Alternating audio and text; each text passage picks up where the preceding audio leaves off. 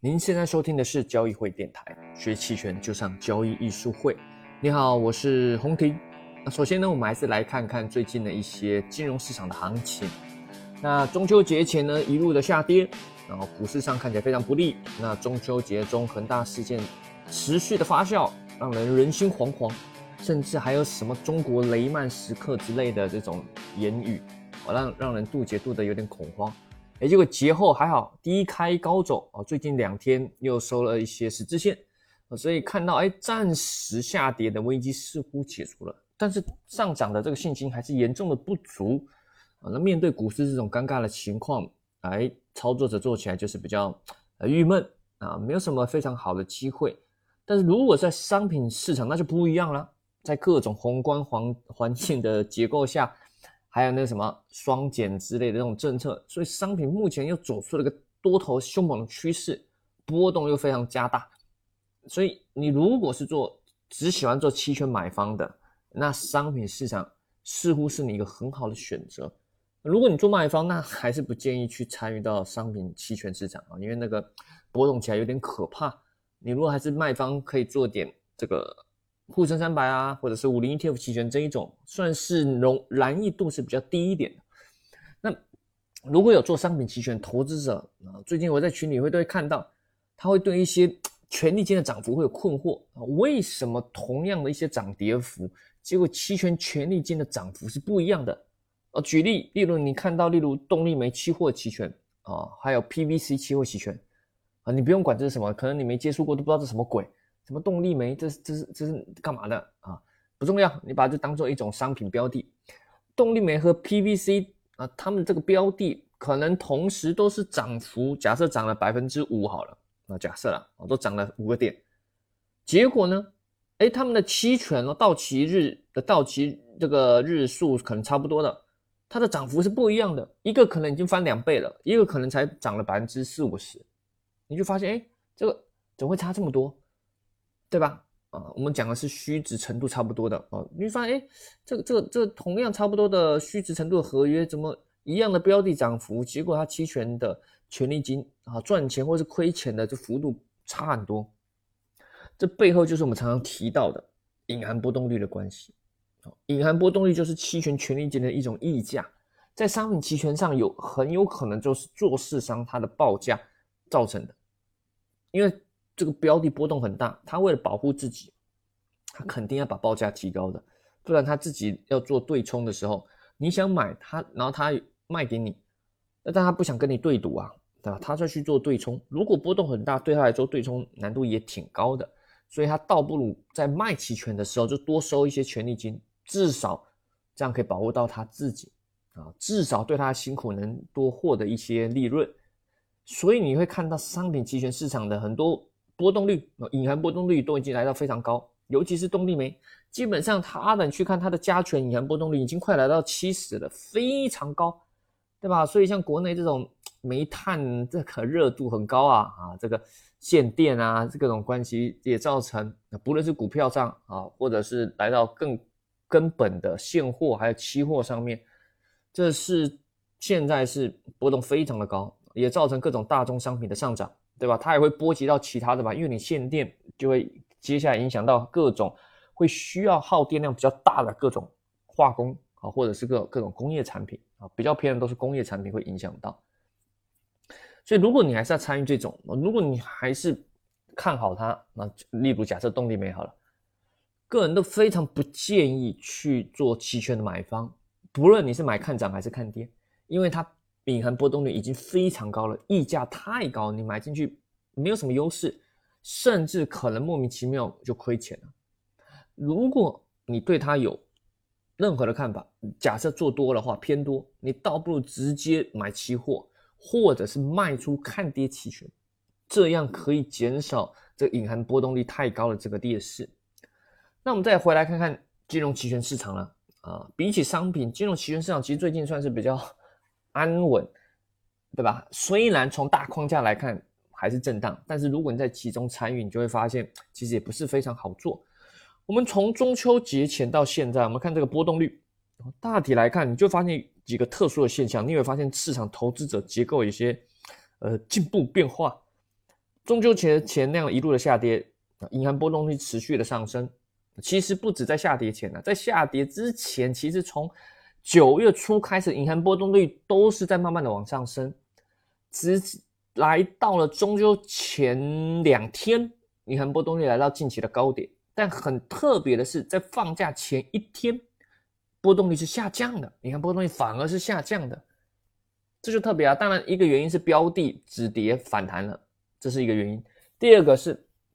蛮多这个，无论是保险的，或者是投机的，啊，甚至之前是一些做多波动率的，有时候蛮聪明，他们会懂得在节前就减仓了，或是止盈了，因为银行波动率已经上来了嘛，他他就可以先获利了结一部分，买方可能已经先赚到一些，我先不考虑方向，纯粹考虑波动率的维度，他可能已经赚到了，对吧？所以这个常常最近都有一些现象，就是在长假前，它不会一路上升到长假前，常常可能在哎前一天。就回落一些，但也不会回落很多，毕竟还是要度过一个长假。大家对于长假的不确定性还是有的。但是你会看到，在长假前一天不是持续攀高，反而是会回落一些。哦，这是在最近几次都会发现到一个现象。所以对于未来，例如接下来十一长假的一些布局，你可能就要提前想到有这个可能，但你不一定每次都这样，有时候还是要看行情结构的走法。这一次是非常的配合，只低开高走又反弹上来，所以对于下跌的忧虑暂时解除。好，所以你看波动率有下来。那最特别的是节后第一天，中秋节后第一天，一般人认为长假节后应该是波动率要下降，对吧？你之前是买保险的，或者是你是投机买入跨市策略的，就是你同时买看涨看跌，此时已经没有危险了，对吧？节后了嘛，比较明朗了，对吧？开盘没多久，理论上应该要开始把一些保险撤掉，或是把一些你投机不会开始止盈或者是止损撤掉。那买方的出场就会造成这个权利金下跌嘛，就是银行波动率应该要下跌。可是你发现很特别，这是中秋节后的第一天，银行波动率并没有什么下跌，甚至后来还上涨。行情结构上是低开高走，对吧？不论是沪深三百还是这个五零 ETF，是属于低开高走。可是你去看这个银行波动率就非常特别，跟之前的几次的操作会不太一样惯性上不太一样。它反而不跌反涨，不跌反涨。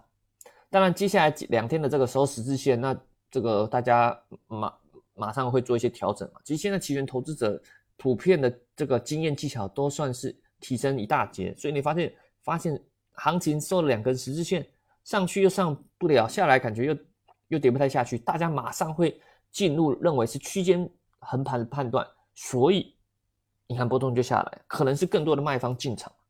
而在这个阶段，我个人是不太建议卖方大量的进场。为什么？等下会提到。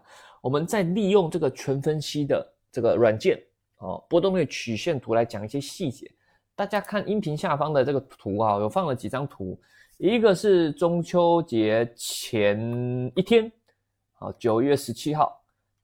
那一个是中秋节，好，放两呃放三张图啊，一个是九月十六，中秋节节前第二天。中秋节前两天呢，啊，反正就是还没放假，你会看到啊，你看那曲线图，蓝色的线是当天的，红色的线线是在前一天的，去做比较，你会发现，就像刚刚提到的，它是上涨的，还是在上涨，直到中秋前一天，九月十七号，哎，红色的线在上面就代表是是昨天比今天高嘛，所以它是下跌的，啊，所以然后再来到了今天，这个是呃，来到最近周五。哦，九月二十四号了，你再看到，哎，隐含波动率其实变化并没有很大，啊，甚甚至稍微有点下降，啊，很正常嘛，因为收了几个十字线，这个买方的一些期待会，或是保险，或者是各种的，或者是卖方的进场，都会造成隐含波动率开始回落。那既然都已经从这个隐含波动率的回落，以及从区间的判断都认为是横盘震荡。那现在最好的不就是去做一些做空波动率的策略吗？尤其又判断是陷入震荡，对吧？下面跌又跌不太下去，上涨看起来又不太可能的，也不是不太可能，就是看起来压力重重。那最好稳定的不拆方向做空波动率的策略是什么？不就是所谓的双卖策略吗？就是同时卖看涨加卖看跌，对吧？就卖两边这个期权。可是为什么我刚刚提到是？不太建议这时候去这样做，即使我也判断出是震荡，横盘震荡，但我个人也我个人也没有也没有去进场做太多的裸双卖的布局，甚至也不建议学员去这样做。为什么？这就是所谓的明知可为而不为之，对吧？你如果现在去做裸双卖的布局啊，对吧？你有可能陷入一个被动的状态，那是什么？你认为它波动率下降，对吧？可是接下来又进入了长假，有可能下降没一两天，对吧？你就重仓进去了，而可能下降没一两天，到了周二、周三又开始往上升，搞不好升这次升的很多，不知道为什么，搞到周四持续升不降了，那非常尴尬，因为你这时候浮亏是假的，隐含波动率上升，如果你卖的是虚值，这些权利金的上涨是虚的，如果到期没有什么大行情发生。没有穿过你的行权价，你大概率都是赚钱的，对吧？权利金会归零。可是现在还没到期啊，对吧？你就会呈现浮亏状态，你又不甘心，然后你就要带着你的卖方部位、双卖部位进入了长假啊。如果你最后长假一天想要去买保险做点保护，那那可能那时候权利金又很贵了，对吧？所以你有可能陷入这样被动状态，要除非你要么就是短打了。对吧？所以你会看到，我看这种最近波动率的这种走法，有一种蛮多人在短打的感觉，对吧？波动率稍微高一点卖，波动率稍微低一点再买回来一点，啊，也可以在隐含波动率上，如果你是做这种波动率上的策略，你也可以短打低买高卖，对吧？不是只有股票可以低买高卖，期权的波动率的操作你也可以低买高卖，也是可以的。例如你你最近两天双卖，到了周一又下降了一些，呃，你赶紧啊，你你就把它那个止盈了结。等到周二、周三偏高，你再去双卖，啊，那然后你再想，哎，会不会是节后最后一天又又下降？就最后节后最后一天又下降一些，你再把它止盈回来，也是可以，对吧？这种操作也不是说不行啊，短线的啊，只是我个人不太去做这一种。那如果你不是做短线的啊，偏这个去收割权利金、收割时间价值的啊，那现在就不是一个有利的状态，因为我刚刚提到，你如果现在去卖，对吧？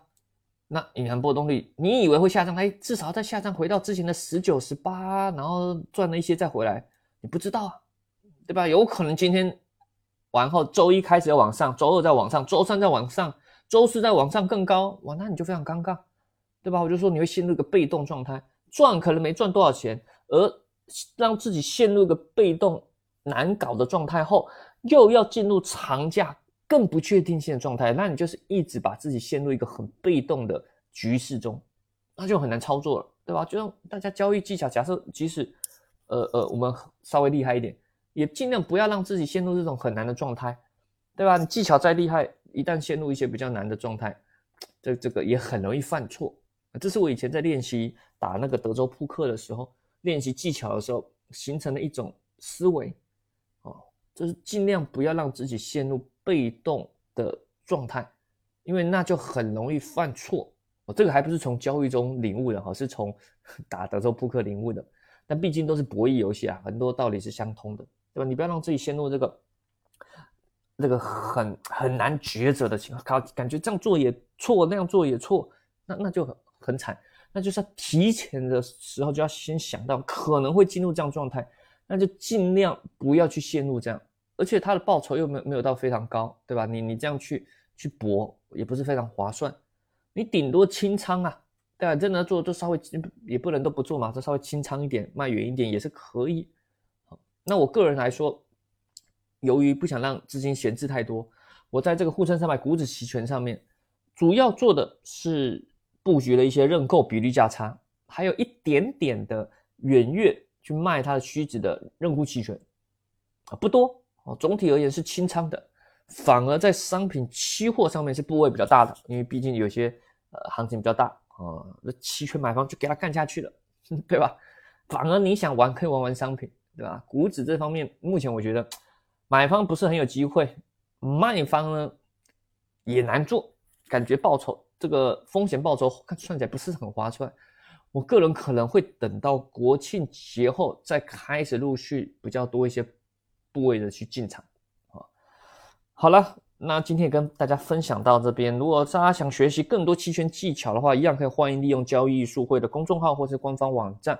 那我们最近呢，跟一个刘兆老师，也是一个很厉害的期权私募基金经理，有开了波动率的艺术班，所以你想学习更多波动率的分析，以及解读波动率曲线，以及如何利用波动率去做一些比例价差呀、日历价差这些策略的话，那欢迎来参加这个波动率艺术班啊。可能最近几天早鸟价就快结束了啊，那它是十月中旬开课的啊，线上课程。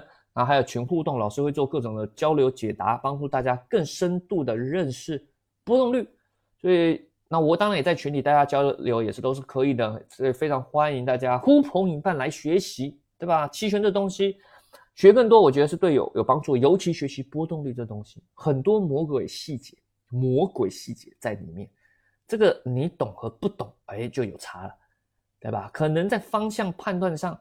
可能你大家没有差异太大，可是，在波动率的这个技巧上，你如果能再更进阶一点，那你的胜率优势就挺大了，对吧？但有人可能说，老师，我连方向都判断不太正确，还学波动率？那这个的话，建议啊，也可以学一学 Jack 老师的 K 线技巧，对吧？也是一个判断技巧，对吧？如果你真的没有方法、没有技巧，可以来参考看看。如果你已经有的话，当然就可以。你觉得可靠的方式就持续去用哦。那只是说市场瞬息万变，时刻要保持敬畏的心。